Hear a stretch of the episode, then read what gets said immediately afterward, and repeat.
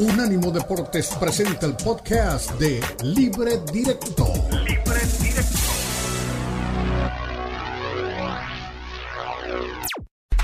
Unánimo Deportes presenta Libre Directo. Libre Directo.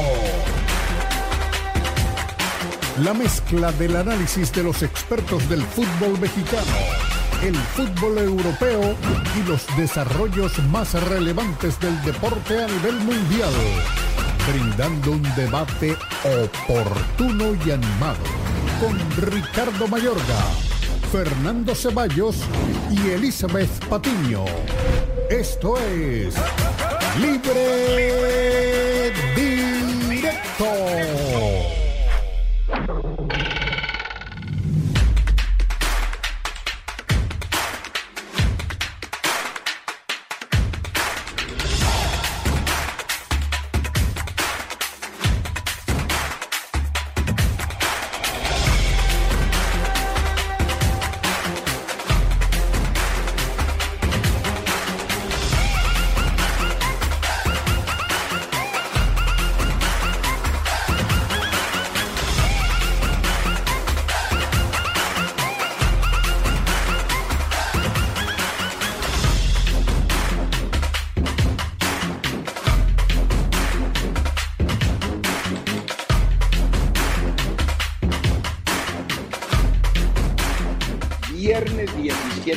Febrero del año del 2023, como dirían los antiguos cartógrafos del planeta.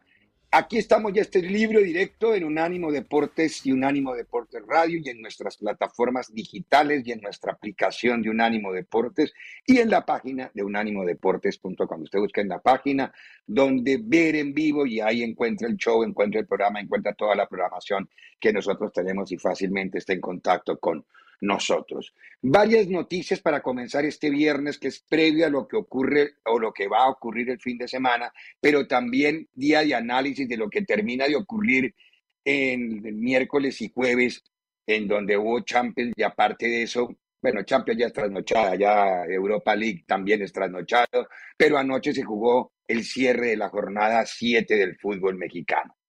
Pero hay dos temas que nos ocupan inicialmente, el uno que aguanta un poquitito más a nivel internacional y uno más, más local, más cercano a nosotros, que es el desafortunado momento o escándalo de Pumas con el tema de Arturo el Palermo Ortiz. Ahí está el Palermo, uy, en esta foto con Dani Alves, pareciera mm, con el escudo de Pumas algo como, como macabro. Los dos jugadores en circunstancias diferentes, por supuesto, la de Dani Alves respaldada desde lo legal hasta ahora en investigación, pero con decisiones ya de los jueces, decisiones jurídicas, mientras que lo del Palermo Ortiz ha sido una acusación que no tiene respaldo todavía y que llegó a la fiscalía, pero anónima. Es decir, no, tiene, no se le ha podido dar seguimiento, ni la fiscalía ha podido mm, responder.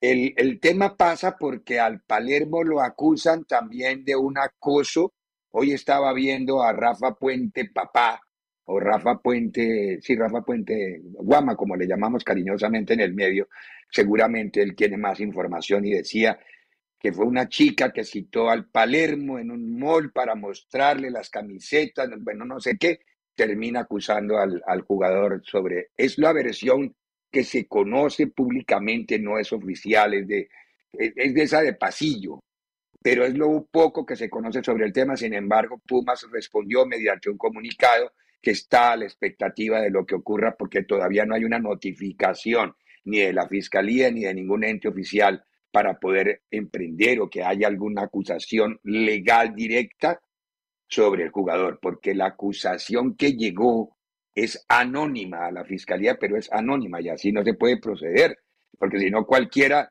acuso a Mayorga de A, B, C sin ninguna prueba y sin embargo empantana el nombre de la persona. Pero bueno, es en el, en el ámbito más o menos local. En el ámbito internacional todavía dan vueltas, volteretas y ponen poco en expectativa lo que pasó con el Barcelona en una acusación también que pareciera extemporánea, pero que hay que ponerle mucha atención. Dinero del Barcelona a los árbitros o a un secretario del comité arbitral, un asistente del comité arbitral en un periodo importante de triunfos del equipo Barcelona, que empantana un poco la situación. Yo digo, yo no soy de los que juzgo y voy a decir que el Barcelona ganó por esas ayudas. No, me parece que es absurdo e irresponsable si yo afirmo eso. Pero también me parece absurdo e irresponsable que un directivo o unos directivos del Barcelona hayan pagado a un árbitro. Es decir, pueda que tengan la mejor intención, que haya sido para asesoría, de cursos a mis jugadores de cómo se comportan dentro del arbitraje. Todo eso es válido, pero no usen los árbitros ni la comisión arbitral. Hay árbitros retirados, hay escuelas de árbitros, pueden ir al arbitraje de otro país para que les explique. Hay muchas maneras pero no, no puede Barcelona tampoco ir a pagarle a un árbitro y que se conozcan las cifras, porque por ahora se habla de 1.4 millones de euros a un personaje y ya va en 4.7 millones lo que se ha destapado en las siguientes horas y que está siendo abordado por la Fiscalía. Ahora, lo de la porta, la porta no puede salir a negar cuando hay pruebas, salga a defenderse, pero no a negar. Bueno, pero bueno, ya cada quien maneja maneja todo el, tema como le parezca. Simplemente es muy triste que un, que un equipo que se maneja con un perfil tan alto caiga por culpa de dos o tres personajes que son directivos y cometan ese tipo de errores. Porque ya le digo, no soy capaz de decir y afirmar en ese momento que el Barcelona pagó para que le arbitraran bien. No, no me parece irresponsable. Pero más irresponsable me parece un directivo que vaya y busque un cuerpo arbitral o un árbitro para pagarle. Eso sí también me parece absolutamente irresponsable. Pero bueno, metámonos más en lo que nos ocurre, en lo que nos ocupa y en lo más cercano. La fecha 8 que comienza esta tarde con un partido importante, Puebla contra Cruz Azul y también con Juárez frente a Leones. Ahí comienza la jornada 8. Pero anoche se jugó el cierre de la jornada 7 y ya para eso está el panel completo aquí de doña Elizabeth Patiño y don Fernando Ceballos. Fernando siempre con la gorra puesta de unánimos. Eso me gusta de Fernando. Se pone el sombrero que es el adecuado. Sí, no, no, no. Fernando no tiene los problemas que yo tengo de escapotable. O sea que él se podría quitar la gorra, pero bueno. Eh, doña Elizabeth Patiño. ya, se llama, eso se llama talco, el peinado talco. es que, es que eh, hoy es viernes y pues ya mejor mira la gorrita y así ya no, no, no, no, no nos peinamos hoy. Dejamos descansar el pelo. Y Gloria Trevi, ¿quién? Tiene razón. El, bien, bien, peinadito y ve la despeinada, sí llegó. pero bueno, Ganó anoche Pachuca en un partido que yo pensé por momentos que se le iba a atragantar cuando cayó el empate de Mazatlán, pero no tiene ropita a Mazatlán para rezongarle, ni toserle, ni hablarle a Pachuca. El resultado termina siendo lógico, aunque era muy difícil que ganara Pachuca en esa, en esa plaza. Eli, querida, ¿cómo estás? ¿Cómo está Ricardo? Fernando, eh, gusto, buen viernes a toda la gente que se une con nosotros. Sí, parecía que inclusive Pachuca, eh, no sé si coinciden conmigo en este tema, pero desde el partido contra Chivas los veo eh, eh, muy fallones en los pases, con cierta incertidumbre, también con errores defensivos que habitualmente no le vemos al Pachuca. Claro, entiendo que Almada está dándole un poco de descanso a ciertos jugadores en el plantel, saben que se vienen diferentes compromisos. En marzo me parece que van a disputar cinco o seis partidos, entonces quieren tener a la mayoría de los jugadores recuperados físicamente malos, que de por sí sabemos que ya están lesionados, en un partido que Pachuca cuando quiso apretó un poquito más, desde atrás tuvo que aparecer Kevin Álvarez con, una anotación, con dos anotaciones, lo mismo Eric Sánchez llegando desde segunda línea, eh, las facilidades que te da un equipo como Mazatlán. Por un lado, Pachuca aprovechando los defectos, debilidades, el poco trabajo y el mal rendimiento físico de Mazatlán. Y por su lado, Mazatlán, a mí con un pesar que me dio terrible en serio de ver a Romano y en ese banquillo también a, gente que aprecio como Caballero, como el Chaco Jiménez, como Mascareño, y que no tienen, no tienen plantel para hacer mejor las cosas. No, Podrán mejorar físicamente con Ipata, que creo que eso va a ser muy importante porque Ipata es un gran preparador físico, el equipo físicamente se ve muy mal. Pero más allá de eso, cuando volteas a ver quiénes conforman ese once inicial, entiendes por qué Mazatlán está como está último de la tabla general y difícilmente Romano podrá hacer algo muy distinto, ¿no? Muy bien, don Fernando Ceballos. Pachuca camina eh, arriba si me, sin comodidad. Si me permite, rápido, rápido, noticia de último minuto. Eh, acaba de publicarlo y hacerlo oficial. Chivas Macías se volvió a romper eh, en el entrenamiento del día de hoy. Oh. Uh. El reporte médico indica que el Estado Juan Macías sufrió una lesión durante el entrenamiento del jueves, o sea, el día de ayer eh, ligamento cruzado anterior, ruptura total. Oh, no puede ser. Ocho meses más. Un salto provocado. El pronóstico de vuelta es entre ocho y nueve meses fuera. Justo cuando Macías estaba a punto de volver, se hablaba de que inclusive podría haber hecho o, podía haber estado contemplado para hacer el viaje eh, a Pumas ahora. Es una noticia triste, es una noticia, la verdad, lamentable. Sí, sí, sí. Se vuelve, se vuelve a romper. Eh, no, no. Eh, aclara Chivas que no es una recaída por el proceso de recuperación que llevaba, es una lesión nueva y pues es una pena, de ocho a nueve meses, o sea, estamos hablando ya prácticamente pues de dos años en los que Macías no, no va a poder jugar al fútbol. ¿eh? Tristemente habría que ir bajando el telón de ese jugador, al menos por esta temporada, eh, no la temporada, por este año. Este año, la temporada está a tres meses de sí, el, la eh, primera. el tema es que esto te, te, toca, Ricardo, toda la planeación que, que, se venía haciendo pensando en que Macías volvía esta temporada y que poco a poco volviera a ser él el, el nueve titular de, de Chivas me parece que, con esta noticia, eh, pues Chivas tendrá que buscar ya un 9 de, jerarquía, un 9 importante, un 9, eh, porque no, no, no puede seguir esperándolo, lamentablemente, a, que, a, que, el chico se recupere, ¿no? Estás hablando de otro año fuera y, ver cómo vuelve, porque tenías ya todo esperanzado en que volviera, entonces me parece, no, sé, y habría que checar el reglamento si esto le permitiría a Chivas fichar a algún futbolista. Ah, es verdad generalmente en Europa se abre esa ventana, no sé si en Liga MX eh, caiga el mismo reglamento, vamos a tratar de confirmarlo. Y en base a eso, eh, pues una pena de verdad, porque, porque el chico estaba listo para volver, tenía muchas ganas y Chivas eh, lo, veía como su nueve, ¿no? Ahí está justamente, ahí está el, reporte, médico, oficial. de, rotura total del ligamento cruzado anterior, por lo que por lo que se habla de 8 o 9 meses de recuperación. Una pena de verdad, ¿eh? Sí, bueno, es muy triste, ojalá se recupere pronto y ojalá Chivas también reacomode las fichas porque yo había oído a Paunovic, eh, con el que vamos a, escuchar más adelante, que estaba muy esperanzado en el regreso de Macías. Vamos a ver a dónde acaba pasar. Bueno, ganó anoche Pachuca. ¿Qué dijo Almada al final, don Daniel Forni? Eh, pienso que los que tomaron la decisión Ah, hablando de la selección. Tomaron la decisión, valga la redundancia, pensando que era lo mejor, estoy convencido de eso. Así que, este, como dije anteriormente, es una etapa cerrada y apoyar a muerte a Diego Coca. ¿no? Profe, buenas noches. El caso de Cristian Arango, ¿cuándo estaría disponible para jugar? Y eh, con el nivel mostrado por Roberto y por otros jugadores, ¿qué tanto le podría eh, servir para mantenerse en el 11 con lo mostrado hasta ahorita?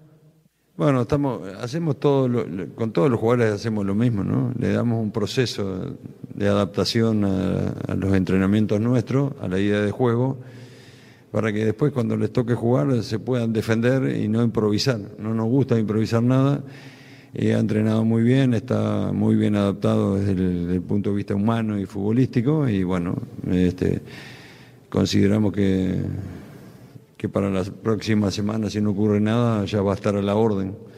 Eh, bueno, recuperar algunos de los lesionados también que tenemos, que para nosotros es importante.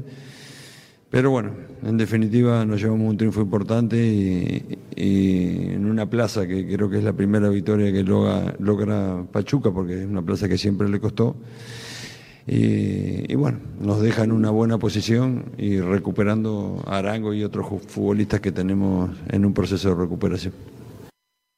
Muy bien. Guillermo Almada, director técnico de Pachuca, luego del partido que ganaba justamente frente al equipo de Mazatlán. Muchas cosas en el primer segmento, muchas noticias.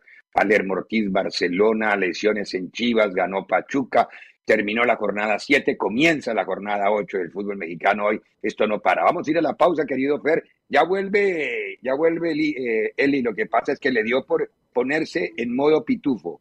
Se puso azul. Entonces ya ahora la está recuperando don Daniel Forni desde la parte artística para que regrese. A la vuelta vamos a hablar de Barcelona. Y hay muchas cosas que hablar de Barcelona. El partido de ayer, lo que le espera, las ausencias y la el desafortunado momento en que le destapan esta historia que tiene siete, ocho años atrás. Pero bueno, ya regresamos. En breve continúa Libre Directo en Unánimo Deportes.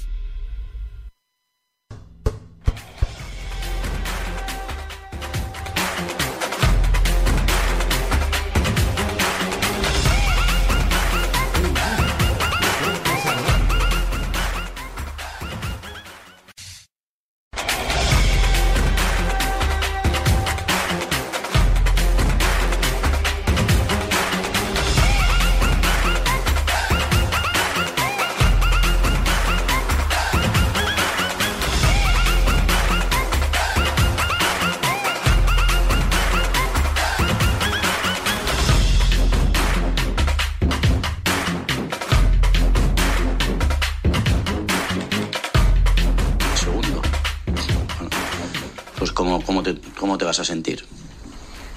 Ya no nos lo dieron en Milán en Champions, hoy tampoco, pues no lo sé. Pues no lo sé qué hay que hacer para pillar un penalti de manos ya. Son manos clarísimas, pero clarísimas, vamos. Además lo han chequeado, me ha dicho el cuarto que lo han chequeado y dice que no. Bueno, pues me parece increíble, me parece increíble. Eh, mister, Bonanit, John de cadena COPE.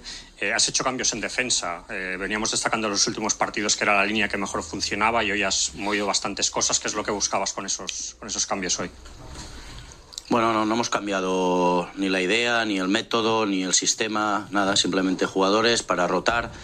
Hay jugadores con fatiga, jugadores con cansancio. Eh, hoy se nos cae Pedri, por desgracia, debido también al calendario que es ultra exigente y, bueno, una pena, ¿no? Por eso hay que hacer rotaciones, ¿no? Para para refrescar un poco a la, a la plantilla, jugadores que lo están prácticamente jugando todo y para evitar lesiones, ¿no? que nos jugamos mucho durante este tramo de los últimos cuatro meses de, temporada. ¿no? La pena de Pedri, pero creo que tanto Jordi, que han entrado hoy, como Marcos han estado muy bien. Eh, buscábamos una salida de balón buena también y nos ha costado la segunda parte buscar el tercer hombre para encontrar a lateral. Ellos saltaban con, con extremo y bueno, es un equipo que te aprieta bien, que te aprieta muy bien son intensos, que son fuertes físicamente, ganan duelos y en muchos momentos nos ha costado, pero buscaba eso, más frescura y más eh, rotaciones en el, en el equipo, en la plantilla. Hola, mister. Aquí atrás, Alejandro Segura en directo para Radio Marca. No sé si te ha sorprendido un poco el planteamiento del United con Sancho por la izquierda, Rashford por dentro, Bruno más tirado a la derecha, porque tú has salido con Araujo por derecha. No sé si te esperabas a Rashford por ahí y por eso has puesto a Araujo. No sé si te ha sorprendido un poquito Tenac con el planteamiento. No, buscábamos nosotros eh, sorprenderles a ellos en este sentido, ¿no?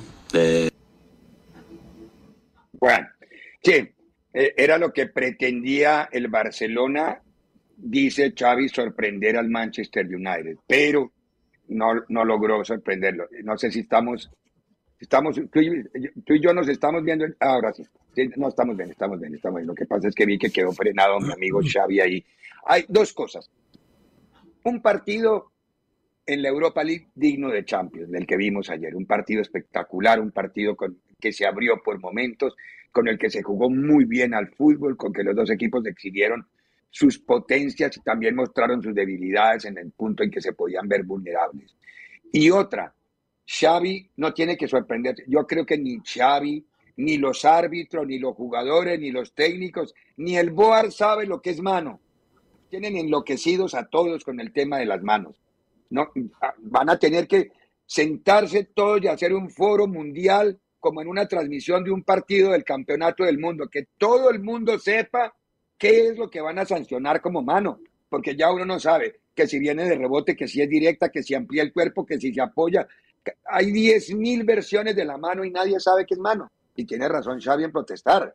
Es decir, Claro, en el otro lado también hubo un penalti que esa no la protesta Xavi, ¿no? Una patada de Cundé cuando estaba Radford entrando al área, en la, toda la línea de gol. Pero bueno, eso también es apreciación, eso no quiere. Yo no digo que no proteste, sino creo, Fernando, que el Boar o legisla o nos enloquece a todos con el tema de las manos en el fútbol.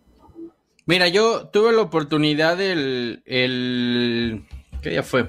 El jueves, no, el miércoles de ir a la, a la federación en una plática con los árbitros y según lo que ellos dicen, y te hablo de los eh, directivos de los árbitros en México, es que ahora la mano eh, se vuelve a sancionar siempre y cuando ocupes una posición antinatural eh, o ocupes un espacio antinatural.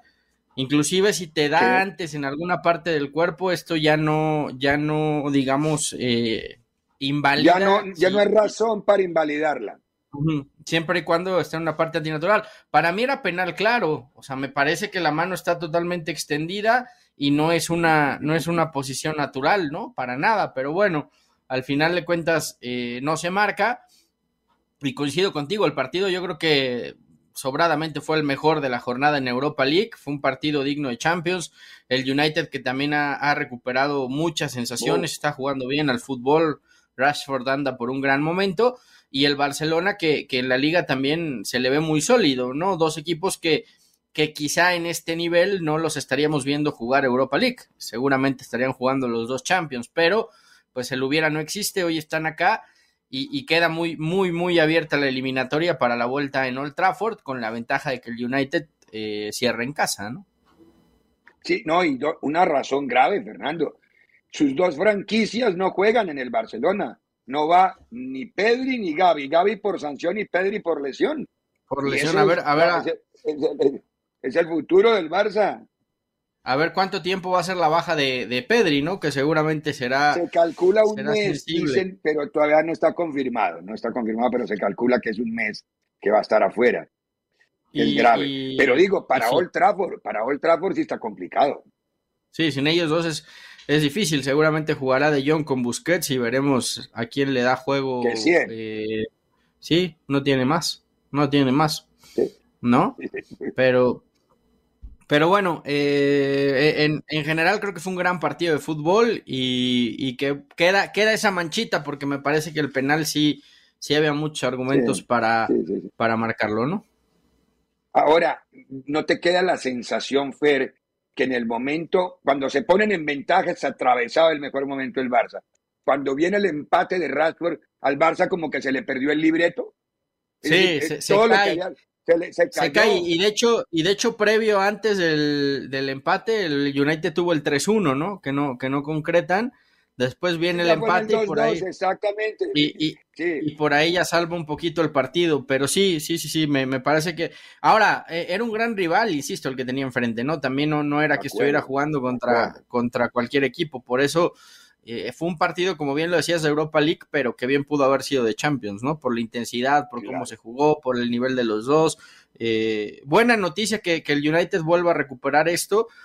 Y enhorabuena por los directivos que, que, aguantaron a Ten Hag, ¿no? Después de todas las críticas, de todo lo que venía pasando, del lío con Cristiano Ronaldo, confiaron en su proyecto. Iba Boquita cerradita para Cristianito, muy bueno, nadie le quita sus pergaminos, ni su historia, ni su jerarquía, ni su trayectoria pero allá la cantó, por no decir otra cosa.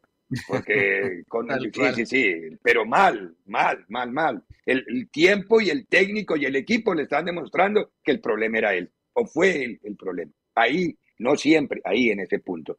Ahora vamos a ver qué va a pasar. El domingo el Barça va ante el Cádiz, que es ritmo vertiginoso, pero a este partido va a ser en el Camp Nou, o sea que es un poco más de tranquilidad. Vamos a ir a la pausa, a la vuelta de la pausa en el Estadio Azteca al domingo, el Piojo llega con su perrera. A ver qué va a pasar.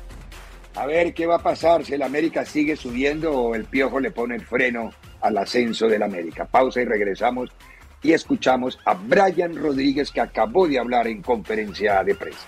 En breve continúa Libre Directo en Unánimo Deportes.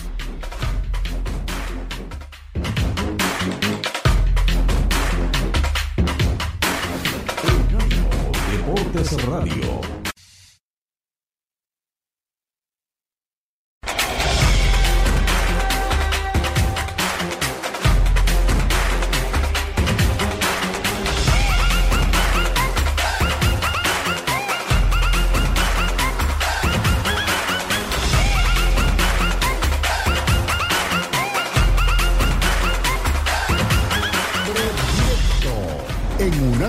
Deportes como viene funcionando el equipo, marcabas muy bien el, el momento que tiene Henry, que para nosotros es muy importante tener un, goleador como él. Y, bueno, sobre las rotaciones también, esperando el momento, esperando la oportunidad, pero creo que me vinimos muy bien y, y bueno, aprovechar cada oportunidad que nos toque. Gracias.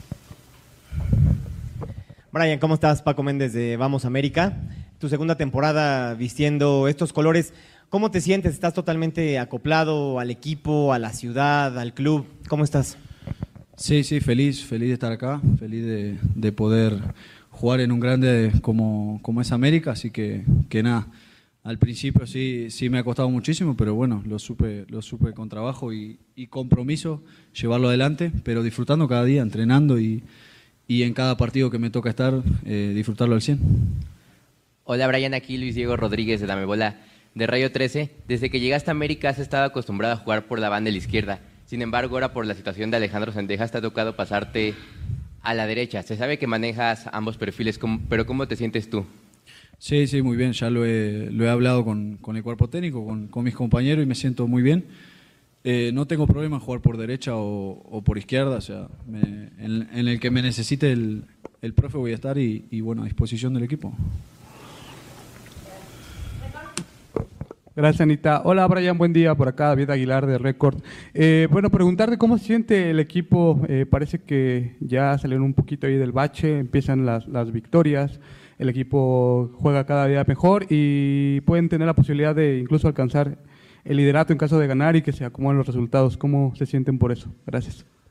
Bien, eh, feliz, feliz, como dije anteriormente, con, con los resultados, con, con el, el, movimiento que viene trayendo el equipo y, bueno, cuando, cuando empecemos a ganar y, y todo, se, se siente el ambiente mejor, así que, que nada, feliz.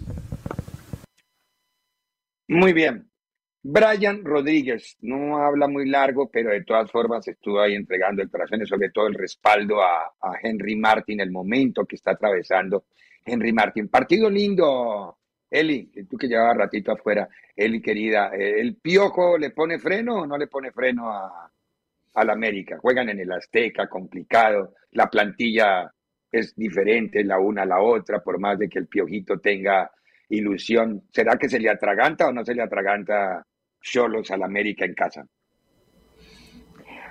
Yo creo que Miguel Herrera querrá proponer algún partido interesante y simplemente por eso genera un tanto de morbo este partido. Lo cierto es que América, y hoy lo platicaba más temprano, y no es porque esté aquí el chivermano ni porque le quiera dar la razón, pero América, de los rivales fuertes a los que les ha enfrentado, que han sido dos, no les ha podido ganar y fuertes entre comillas, ¿no? Porque están abajo de los cuatro de la, de la tabla general.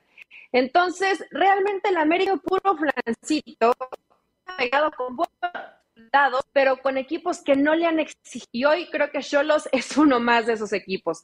Aquí yo creo que el freno es el que les tiene que quitar Miguel Herrera, porque en el partido contra Chivas, por cerrar el partido, yo sé que faltaban 10 minutos, pero mete al Gallito Vázquez cuando parecía que a lo mejor Cholos pudo haber buscado un poco más el resultado pero claro, está esa disyuntiva de un empate no es malo de visitante o voy y busco el resultado corriendo el riesgo de perder. Miguel no quiso correr riesgo y aún así perdió. Entonces yo creo que es un partido que le encantaría ganar, pero que América tiene el plantel suficiente como para hacerle cara a un equipo como Tijuana y ganarle, claro. Ojo que la ausencia de Cendejas no hay forma de reemplazarla, ¿eh? aunque los cambien no, de acuerdo. es un jugador que le duele mucho a la América ni Roger ni, ni Suárez han podido llenar esos zapaticos de cendejas. O sea que sí se está sintiendo. Fer, eh, ¿qué, cara le ves a ese partido mañana? El, morbo es Miguel Herrera, porque de lo futbolístico me parece que es una pelea de, un tigre con un burro amarrado. Pues. Bueno, pero lo mismo decíamos de Querétaro y le empató, y lo mismo decíamos de Puebla y le empató. Eh, América defiende muy mal pero muy mal. Eh, en todos los partidos, exceptuando la goleada a, Mazatlán, le han marcado por lo menos un gol. O sea, no, no, no, no se ha ido, no se ha ido limpio. Yo veo una idea muy similar de Miguel. Yo creo que tiene poco con, el equipo. creo que los va a ordenar otra vez muy bien, eh, de media cancha para atrás. Va a tratar de, de, que se pare bien su equipo, de cerrarle los espacios al América y a partir de ahí, cuando tenga la pelota, va a tratar de, de construir lo poco que le deje que le deje el América. Creo que Cholos eh, va a tener que aprovechar mucho las jugadas a balón parado, la táctica fija, que es en donde le puede hacer daño al América, y a partir de ahí veremos.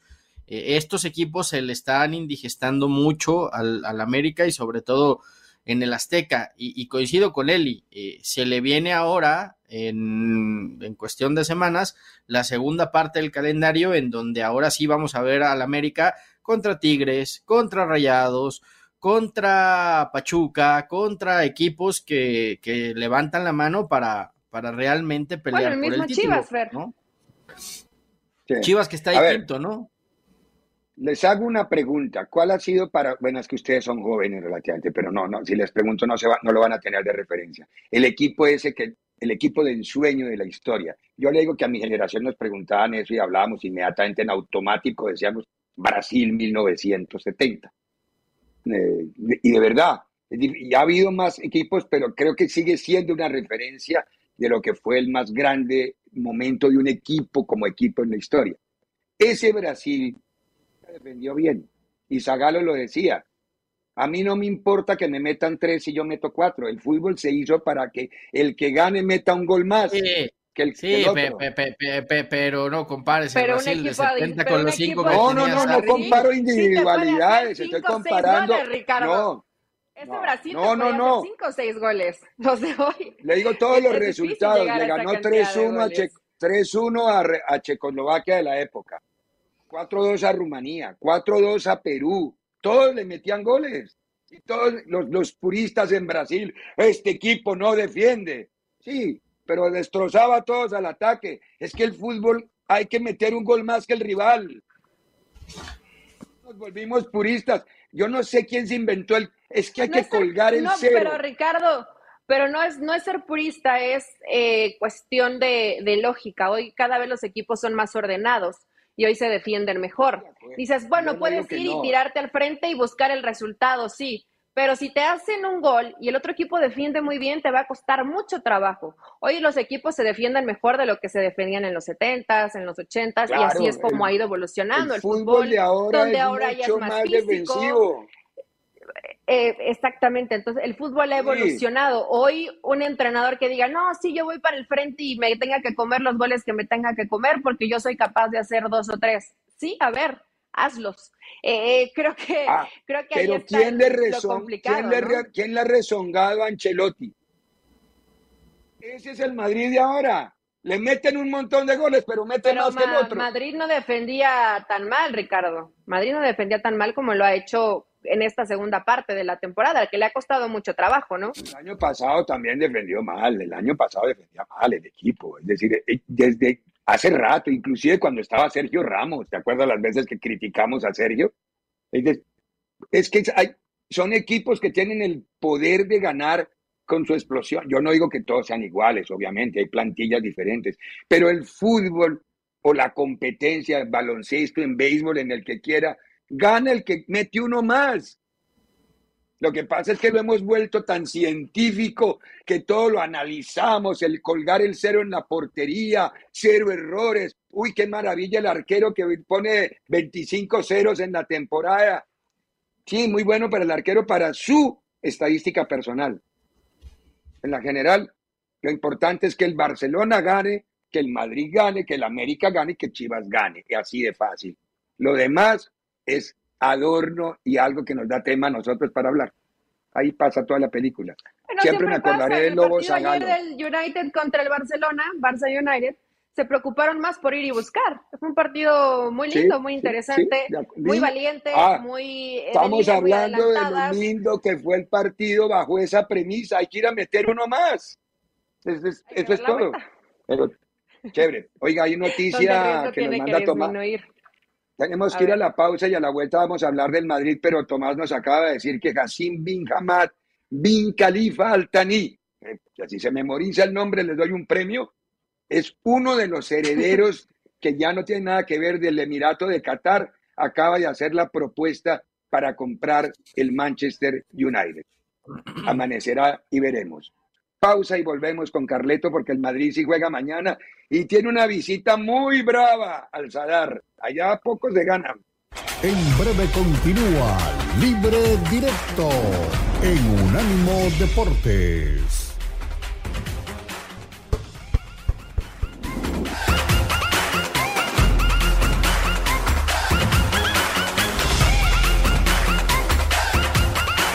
Unánimo Deportes Radio. Síguenos en Facebook, Unánimo Deportes.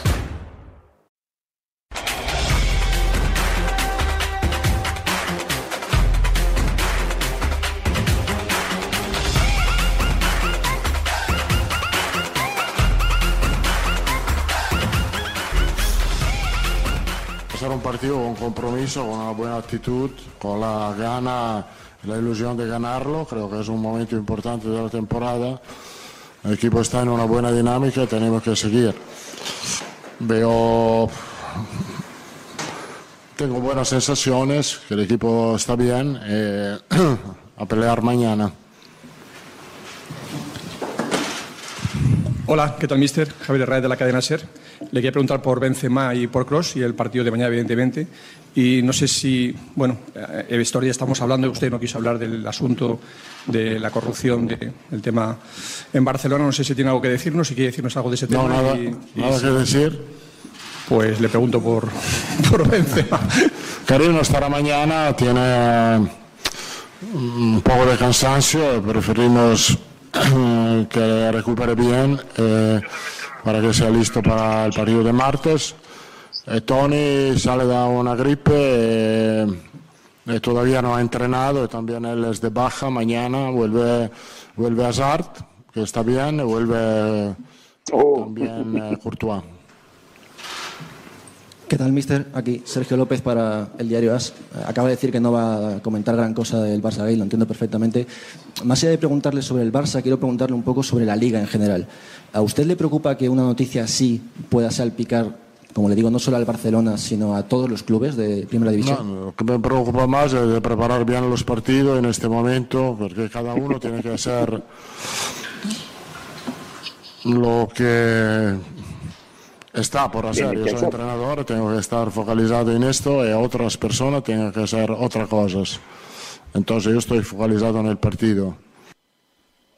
Muy bien, muy bien ahí porque no se quiso meter en, en el jardín de... A ver, eso es la típica pregunta de lo periodístico buscando morbo en la respuesta, ¿no? A ver si, él hablaba mal del Barcelona. Es decir, no, no, no, no me parece. No, me, no, no, no aprovecharía. Yo esa pregunta se la hago a la porta, inclusive Xavi, era válida la pregunta Xavi, ¿por qué es el Barcelona? Pero preguntarle a un técnico del Madrid o a un técnico del Bilbao, a un técnico del Sevilla, por una circunstancia tan puntual, tan espinosa y tan particular, no me parece, Ah, me pero, parece poco pero- ético. pero tiene, tiene mucho que ver porque evidentemente los, los aficionados del Real Madrid son los que señalan al Barcelona de amaño de partidos, de que por eso los favorecieron, de que, o sea, un, un montón de cosas. Yo, yo te escuché al principio, estoy acuerdo contigo, creo que hay un conflicto de intereses claro, como lo hubo en la Liga Sí. MX, cuando, cuando el secretario Claro. general y jefe de los árbitros era hermano del presidente de un club. De acuerdo, Ahora- exactamente ahora- lo mismo. Ahora dicen, dicen que ya no le reportan al secretario. Bueno, yo quiero creer que eso es cierto. Ojalá, es ojalá, ojalá que acá, acá había un conflicto de intereses. Ahora, de eso, de eso, a pasar la línea y acusar de amaño, pues habría que tener las pruebas sobre la mesa, ¿no? Que es lo que Claro, no hay claro. hoy en día. Y, eso es pruebas. lo que impide una sanción al Barcelona. Es muy diferente cuando a la Juventus, por ejemplo, le sacaron audios en donde se hablaba de arreglos económicos y- y se decían las cantidades para que ganaran tal o cual partido. Es muy distinto. Si aparece eso, evidentemente tendría que venir una sanción durísima al Barcelona, que, que podría ser hasta el descenso. Mientras no los haya, únicamente son especulaciones de algo que estuvo mal, que está mal hecho y que evidentemente provocaba un conflicto de intereses. Ahora, lo que no estoy de acuerdo yo es con la declaración de Tebas. Tebas dice, yo sé que ya aparecieron pruebas genéricas, no pruebas particulares, genéricas de que hubo esto, porque ya hasta lo reconoce. Los documentos dicen que hubo un depósito de 1.400.000 euros a un tipo de arbitraje. Ok, eso no se puede negar. Lo que pasa es que ya pasó mucho tiempo, dice Tebas. Entonces, cuando descubran al asesino de mi hijo cinco años después, ya no, ya no lo van a condenar porque ya pasó mucho tiempo.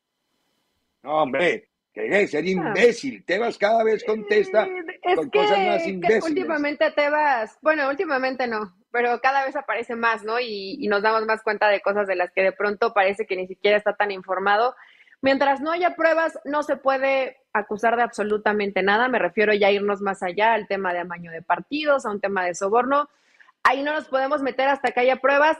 Eh, está ahí la transferencia, el depósito, entonces tendrán que seguir investigando y tomar cartas en el asunto. Hasta para hacer las cosas mal, que no, no estoy diciendo que lo debas hacer, pero les falta acá, ¿no?